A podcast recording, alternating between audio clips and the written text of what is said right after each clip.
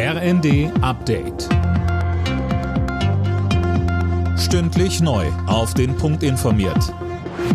Ich bin Daniel Stuckenberg. Guten Abend.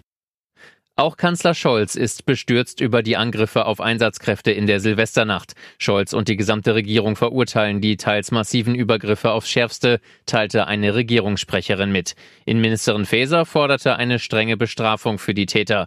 Ähnlich äußerte sich Berlins regierende Bürgermeisterin Giffey bei Welt TV. Es braucht natürlich den Schutz der Einsatzkräfte, aber es braucht auch konsequente Strafverfolgung und ein bundesweit einheitliches Vorgehen. Wir brauchen einen bundesweiten Dialog in der Innenministerin Ministerkonferenz.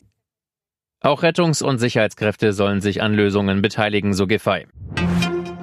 Im Kampf gegen Lebensmittelverschwendung will Landwirtschaftsminister Özdemir sogenanntes Containern erlauben. Viel zu viel Lebensmittel landen im Müll, sagte er der Rheinischen Post. Alina Tribold. Insgesamt 11 Millionen Tonnen pro Jahr, so Özdemir. Es gibt deshalb nicht die eine Lösung, um das Problem auf einen Schlag zu lösen.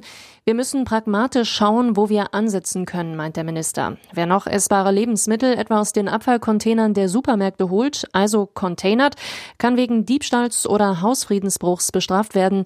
Özdemir meint, ich glaube, wir alle wünschen uns, dass sich unsere Polizei und Gerichte stattdessen um Verbrecher kümmern. Bei einem ukrainischen Angriff auf eine von Russland besetzte Stadt sind offenbar zahlreiche russische Soldaten getötet worden.